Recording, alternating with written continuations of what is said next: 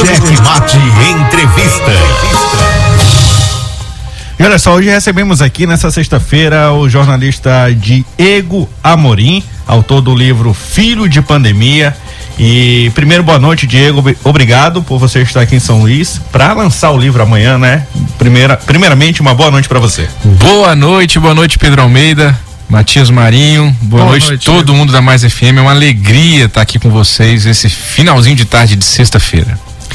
Rapaz, o livro, o livro mexe comigo também, né? Pois é, isso que eu ia falar aqui, eu vou só fazer a abertura. Falar. Porque hoje aqui não vai ser nenhuma entrevista, vai ser uma conversa. Uma conversa de dois pais é, de pandemia, né? Vocês dois aqui tiveram filhos durante a pandemia. Que, queria aí que vocês trocassem figurinhas sobre qual foi esse drama. E no finalzinho a gente fala um pouco sobre o livro e sobre o lançamento que acontece amanhã lá no shopping, no Golden Shopping, no, na UNDB do Golden Shop. Lá tem uma unidade de pós-graduação, um lugar muito bacana, no Golden Shop, próximo ali da praça de alimentação. Maravilha, é importante isso aí. Isso aí. Eu a, a Maísa foi feita no finalzinho do, do período que a gente podia aglomerar. Carnaval.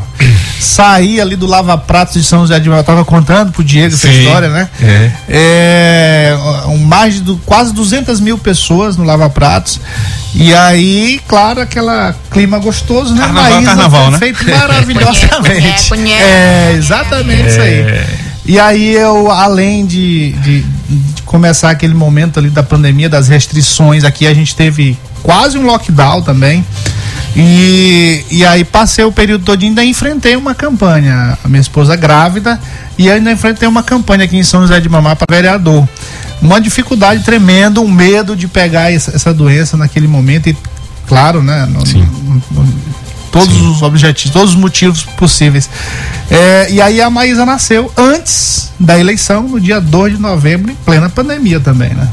Pois 2020. É. E, tá com um aninho e. Um ano e quatro meses. Um ano e quatro, um meses. E quatro meses. Mais saudável, gra graças a graças Deus. A Deus. E, e assim, é, Diego, como que surgiu essa, essa ideia de, de escrever né, esses relatos, esse, essa memória dessa pandemia? Você pega a história do Matias, né? Todos nós sofremos de alguma forma nessa pandemia, cada um com a sua realidade. Né? Os idosos, os adultos, os jovens, os adolescentes, as crianças.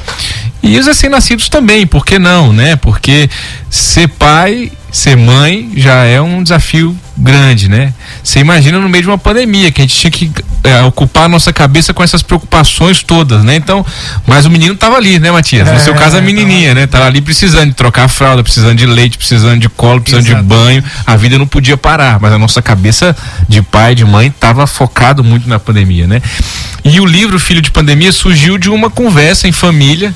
A gente conversava muito, eu, minha esposa, minhas duas enteadas, é, sobre como é que vai ser o Pedro Henrique? Pedro Henrique é o meu filho, né? Ele tá hoje com dois anos, nasceu três meses antes da pandemia. A gente ficava se perguntando como é que vai ser daqui a alguns anos. Ele vai ter ideia de que a vida dele começou no meio Dessa desse confusão. turbilhão todo, né? É. E quais serão as marcas que essa pandemia vai deixar nessas crianças, no meu filho, na sua filha, Matias, né? Então a minha enteada mais velha, ué, Diego, por que, que você não escreve então para ele? Aí eu comecei naquele domingo de Páscoa do ano passado, não tinha vacinação em massa ainda, era um período terrível da pandemia, 3, 4 mil pessoas morrendo por dia em razão dessa terrível doença. E aí eu comecei a escrever um diário, filhinho.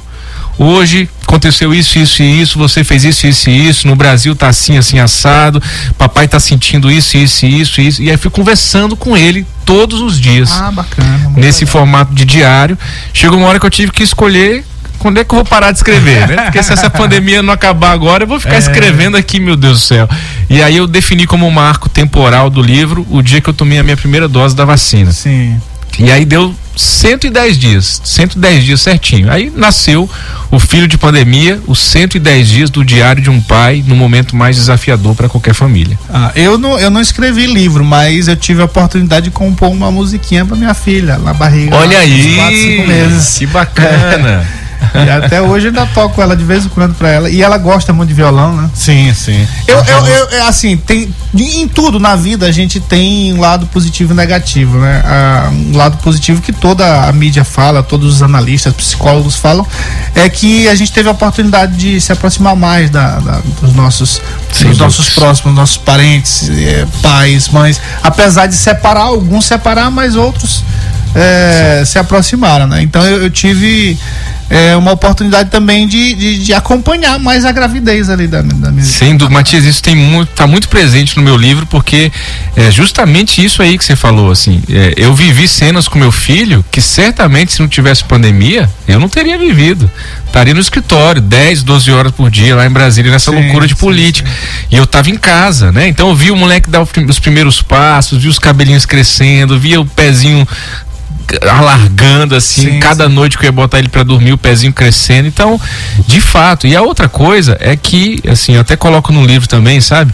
A gente foi forçado a se voltar para o essencial da vida né, para as coisas simples. É. Né, a gente começou a, a se divertir indo para um parque, indo para debaixo de uma árvore, fazer um piquenique, é, ouvir uma música na sala, todo mundo pulando junto com ele, né? Então assim, meu filho foi conhecer shopping esses dias, esses dias, coisa de, sei lá, dois meses atrás ele pisou num shopping, né? Então a pandemia de fato, ela, ela ela, nossa, obviamente foi duríssima para todos nós, mas e ainda é, não acabou, ainda, ainda não né? Acabou, está sendo, né? A gente é. fala nesse momento quase pós-pandêmico, mas de fato a pandemia ainda está aí, a gente tem que continuar com alguns cuidados. Mas teve o seu lado positivo, sim. A gente tem que se forçar a ver claro. esse lado. E, e, assim, Diego, é, o, o, o, período que foi escrito o, o livro, e justamente é, sobre o que ele retrata, é um, um período muito denso, né? Muito tenso também.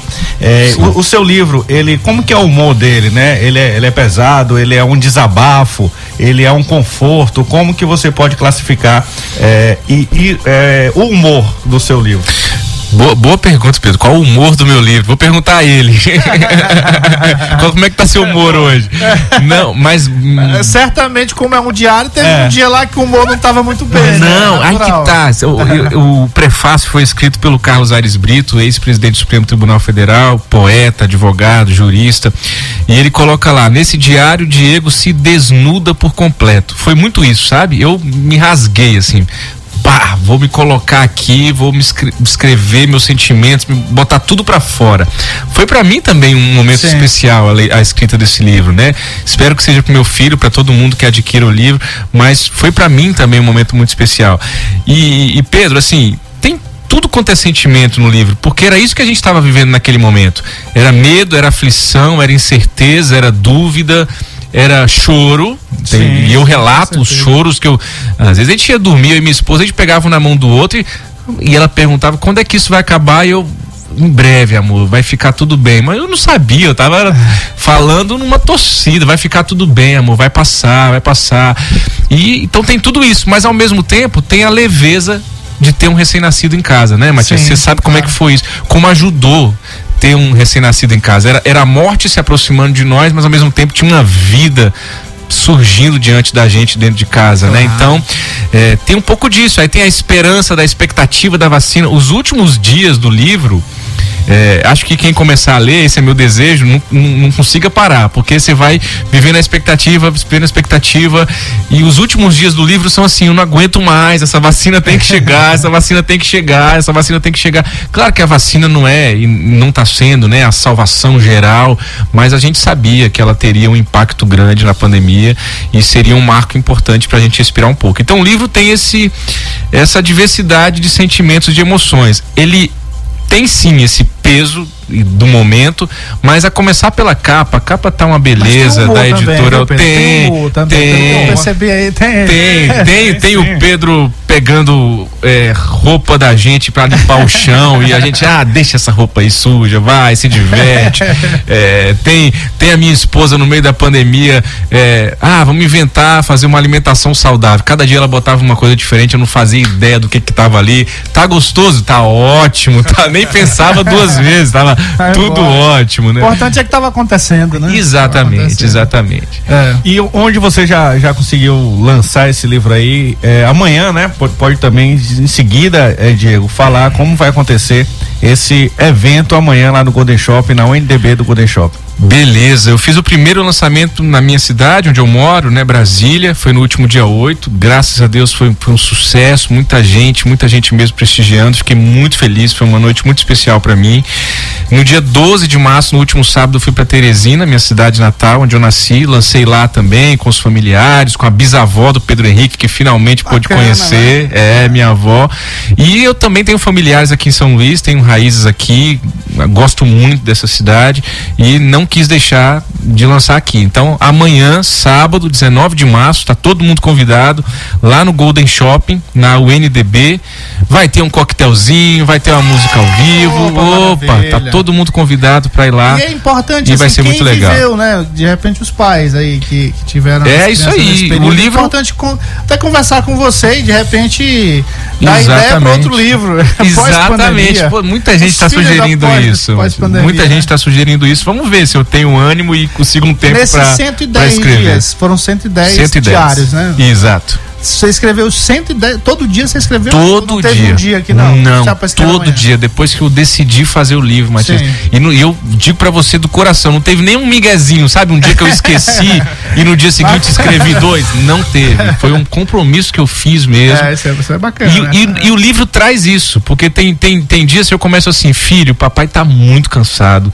Já eu são meia-noite, eu tô com dor de cabeça, mas eu vou escrever para lembrar para você que tudo passa e que isso vai passar e a gente tá legal, tá junto legal, e tal. Legal. Então foi um, um exercício mesmo para mim também de disciplina. E isso Sim. foi me fazendo bem. Claro. Era o momento que eu parava no dia, todo mundo ia dormir. Virou rotina, né? E virou aí virou uma rotina. Pois é, pois é, virou uma rotina. E depois disso, continuou a, Depois disso eu rotina. fiquei depois disso eu fiquei lapidando o texto, porque aí ah, foi tá. quando eu decidi transformar em livro, eu me convenci de que poderia ser um livro.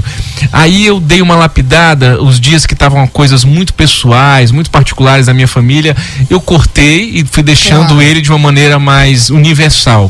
E hoje, acho que a editora concordou com isso, a própria Margarete Dalcomo, pesquisadora da Fiocruz, também fez um comentário, o, o ex-ministro da Saúde, Luiz Henrique Mandetta, o próprio Diogo Mainardi, que é sócio fundador do antagonista. Ah, e o Diogo Mainardi tem uma história também. Tem uma história linda. O, o livro que ele escreveu para o filho dele, A Queda, é, foi uma das inspirações para o meu Sim. Bacana. É, e é isso, o livro virou universal. Qualquer um que leia consegue se encaixar e se colocar ali em algum momento. Tudo bem, parabéns, Diego, pelo livro e todo mundo está convidado. Vamos lá quem viveu esse momento, compartilhar um pouquinho com você, claro. Pedro Almeida disse que vai pagar espumante para todo mundo oh, amanhã. Então, então eu vou. Então podem ir, podem ir. Eu vou, vou lá, viu? Você vai, vou. Vai, tá. Vou e cobrar. música ao vivo é Tony que vai tocar. Tudo bem, ó? Não, não, profissional mesmo. Ah. Tá oh, profissional já? Já tem carteirinha, Tony? Ele já teve banda. Ó, oh, se eu soubesse, rapaz. Já é. teria colocado no pacote. Botava no pacote.